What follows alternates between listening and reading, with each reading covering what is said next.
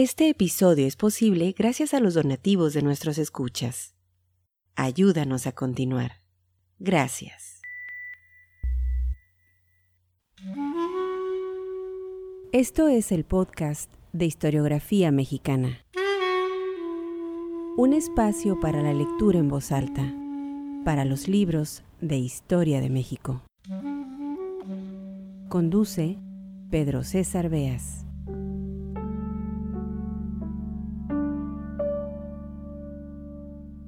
Era septiembre de 1950 y en las páginas del periódico Novedades se leía lo siguiente. El día ha llegado.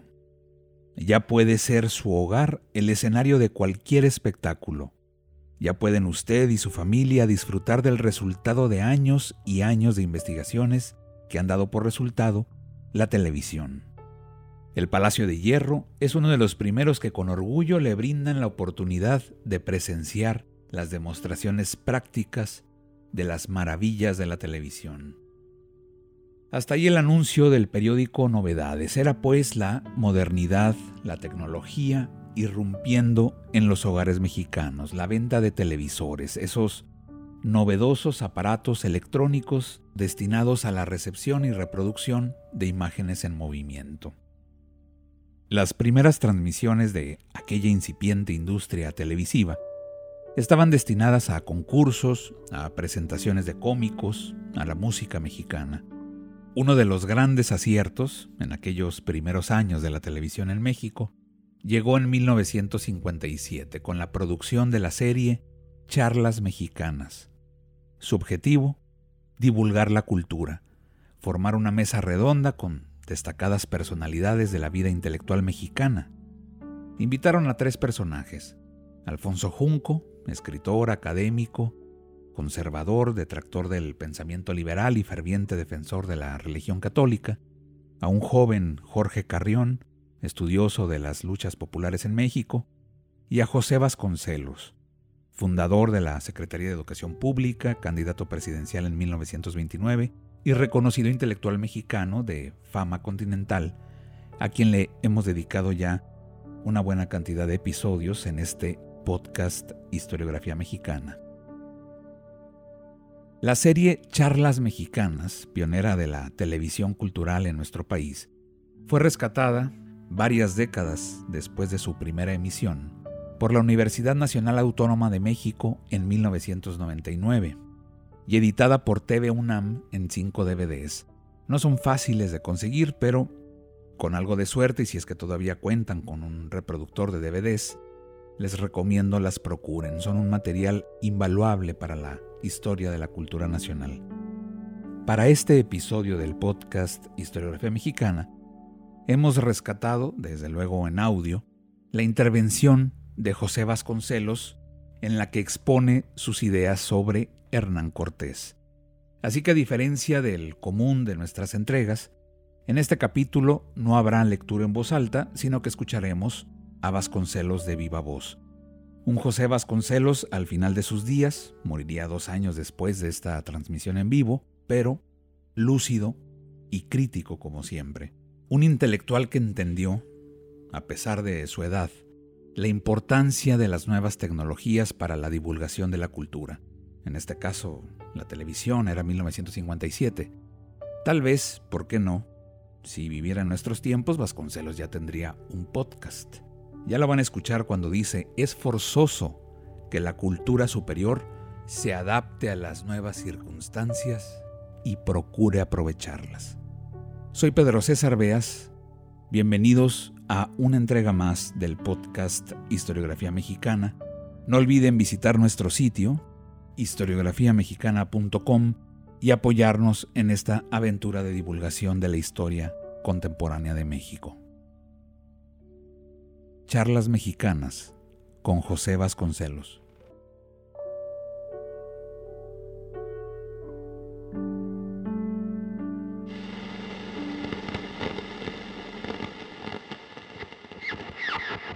Obligado por los tiempos y las circunstancias, eso de poder dirigirse en un solo momento a muchos millares de personas que nos están escuchando en sus aparatos.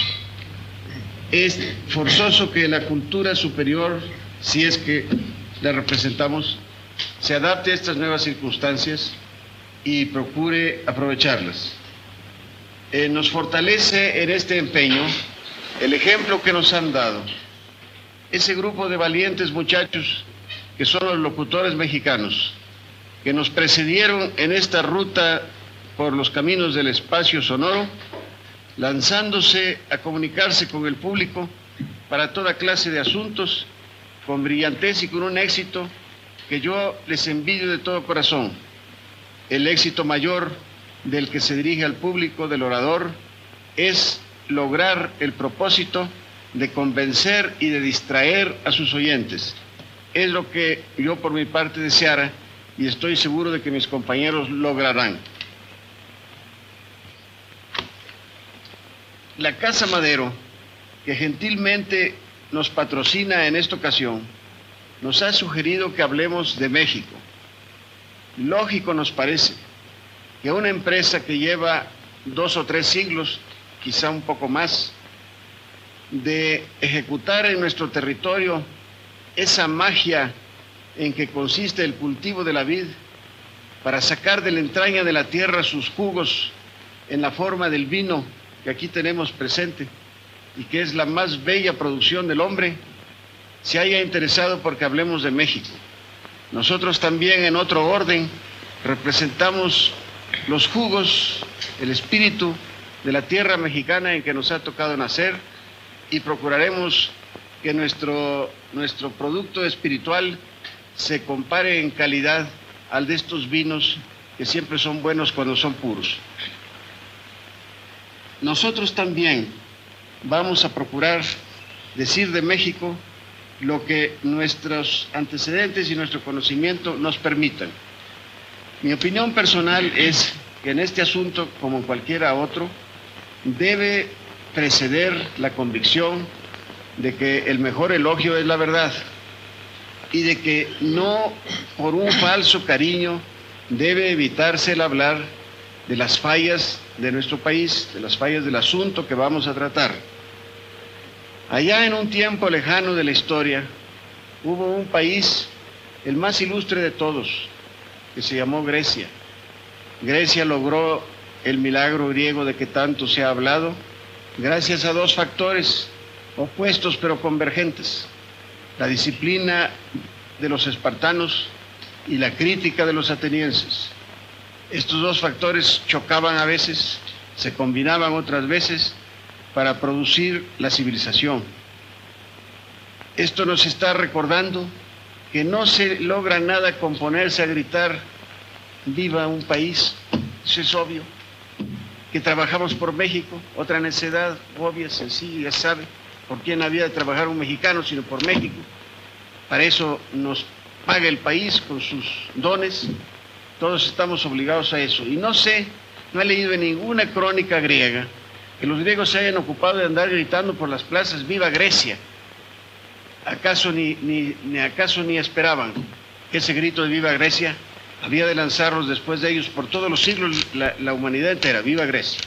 De manera que si nosotros algún día aspiramos a merecer algo, Aguardemos a que los demás griten viva México. Nosotros dediquémonos a laborar por México. Y yo quisiera, en este aspecto de nuestra profesión de hombres de letras, que deben ser hombres de crítica, pudiéramos llegar un día al orgullo de un relato británico que leí, ya no recuerdo dónde, en el cual una persona, quizá extranjero, se dirige a un escritor inglés y le dice, ¿ya leyó usted el libro fulano? Un libro en que se acababan de hacer críticas acervas a todo lo inglés. Entonces le responde el británico, dice, ya nosotros los ingleses hemos hablado tan mal de, de nuestro propio país, de todo lo que merece que sea mal juzgado de Inglaterra, que no nos puede superar ningún extranjero, no nos interesan las críticas de los extranjeros, porque la crítica ya la hemos hecho nosotros. Yo quisiera que algún día la literatura mexicana llegara a esa condición. De manera que esta condición es indispensable pero requiere otra, requiere en el escritor, en el crítico, una gran dosis de compasión humana, de amor por sus semejantes, porque solo se justifica la crítica acerba cuando está fundada en un sentimiento de amor, de compasión y en un deseo de superar los males que se señalan. En esta situación me ha impresionado en los últimos días la lectura de este hermano nuestro, que es el gran escritor brasileño Erico Verísimo, y digo hermano no solo porque ha nacido en el sur, sino porque él reconoce esa hermandad. No ha sido raro que las gentes del sur, engreídas en alguna ocasión, y muy especialmente los del Brasil, se porten con relación a nuestros asuntos con cierto desdén, cierto aire de superioridad.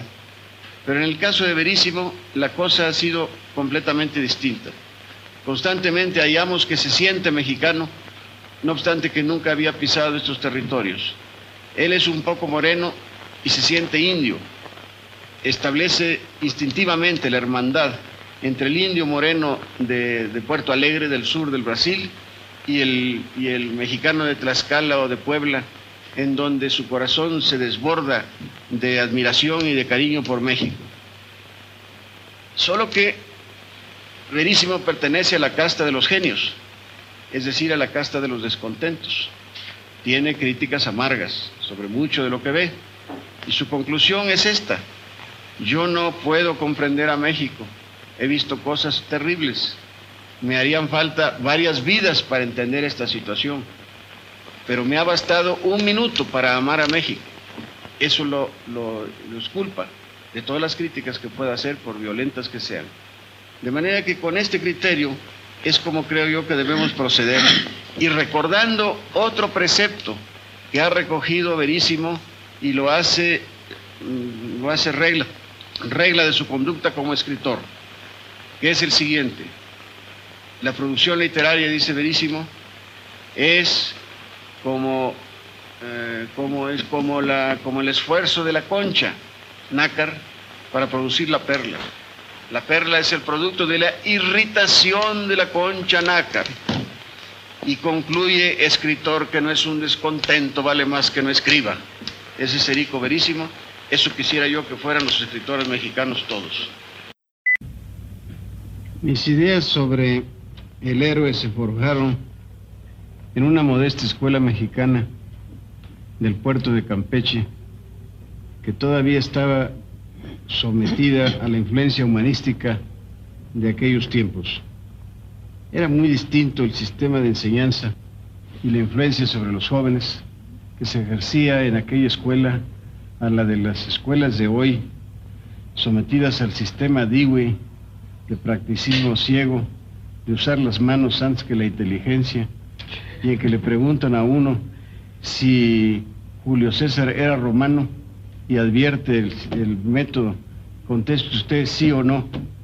¿Qué, ¿Qué emoción puede despertar en los alumnos esta pedagogía? En cambio, yo recuerdo la fascinación con que escuchábamos la clase de historia de los humildes maestros de mi instituto de Campeche y cómo se nos quedaron grabados para toda la vida ciertas anécdotas como aquella de Julio César, que cuando iba en la embarcación y los marineros, a causa del mal tiempo, temieron zozobrar, y les dice, no, no teman nada, que, que va con ustedes César y su fortuna.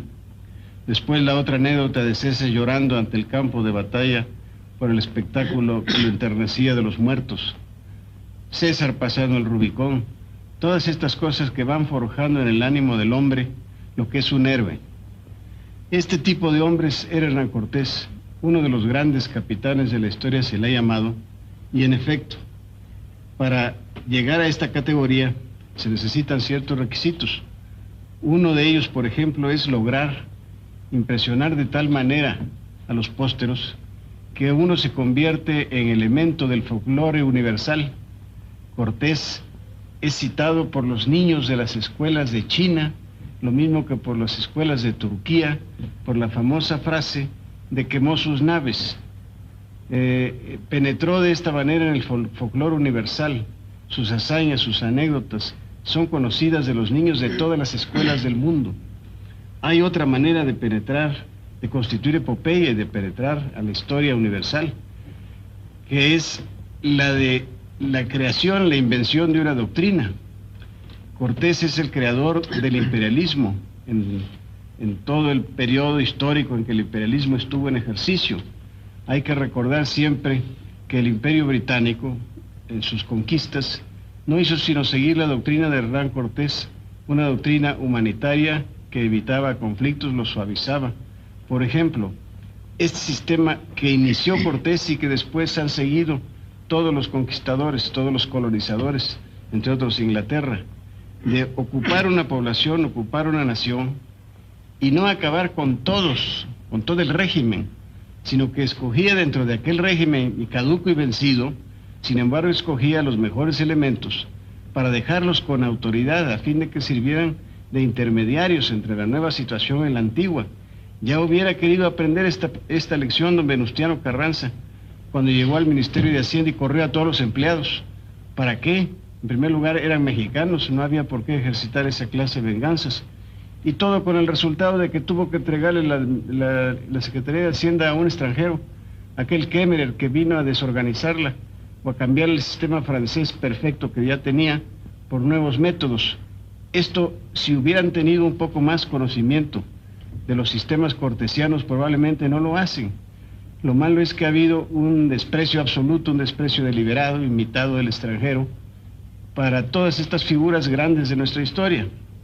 De manera que sí pertenece Cortés a los grandes capitanes de la historia, a las grandes figuras de la historia, y tiene mucho que enseñarnos. A través de nuestra historia uno va lamentando el que no haya podido ser Cortés más conocido de nuestras gentes.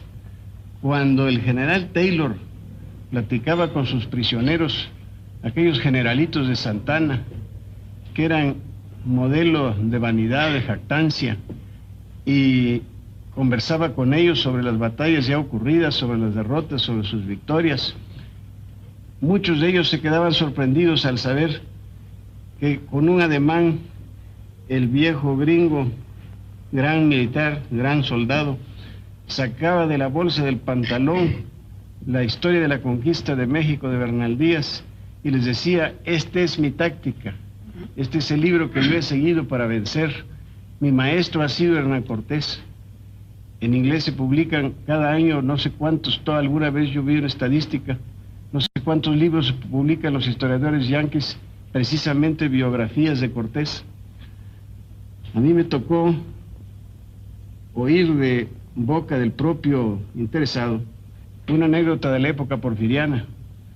Llegó a Veracruz una comisión del ejército, del Estado Mayor del Ejército Británico, en México se apresuraron a, mandar a mandar personas que los recibieran. Eh, el jefe de la misión militar que fue a recibirlos me platicó esta anécdota. Empezaron a inquirir qué es lo que se proponían los, los ingleses. Llevaban instrucciones de atenderlos en todo. Y les dijeron muy sencillo, queremos recorrer la ruta de Hernán Cortés, hacer el recorrido a pie como lo hizo Hernán Cortés, con el objeto de levantar ciertas cartas que hacen falta en, el Estado Mayor del Ejército Británico. Y me decía este general, hombre distinguido, hombre letrado, culto en su profesión, me dio vergüenza confesar que el Estado Mayor mexicano no tiene copias de esa ruta, no ha hecho, no se ha dignado hacer, hacer ese estudio, eh, hacer mapa de esa ruta. Les tuvimos que confesar que no teníamos ninguna documentación al respecto. Pero mi comisión era, me decía este amigo ilustre, era atender a los ingleses, ponerme a sus órdenes y traerlos a México para que contemplaran el progreso de la nación bajo el porfirismo. Eso era lo que interesaba, que aquellos hombres se llevaran una gran admiración por el caudillo de la paz, el benefactor, el autor de todo el progreso mexicano. Hasta que los ingleses me dijeron, mire usted, les agradecemos mucho la invitación, pero nosotros nos vamos a limitar a nuestra misión nuestra misión consiste en hacer el recorrido de Hernán Cortés. Le rogamos que nos ponga unos caballos y que nos acompañe. Llegaron los, los ingleses, hicieron su recorrido y se largaron sin presentar sus respetos al caudillo de la paz. Lo que les interesaba era Hernán Cortés, no el señor que estaba en el poder. Eh, son ejemplos de lo que, de lo que falla un pueblo cuando no sabe ilustrarse en sus propias tradiciones. La figura de Cortés es incomparable, no la hemos juzgado nosotros, ha sido juzgada por la historia universal, es parte de la historia universal y, se hace mal en no enseñarlo más, en no, en no mostrarlo como lo que es un gran capitán. El gran capitán supone muchas cosas. Están ustedes recreándose con un programa de gran calidad. Como de gran calidad es Evaristo I, que proporciona también exquisito recreo para los buenos paladares.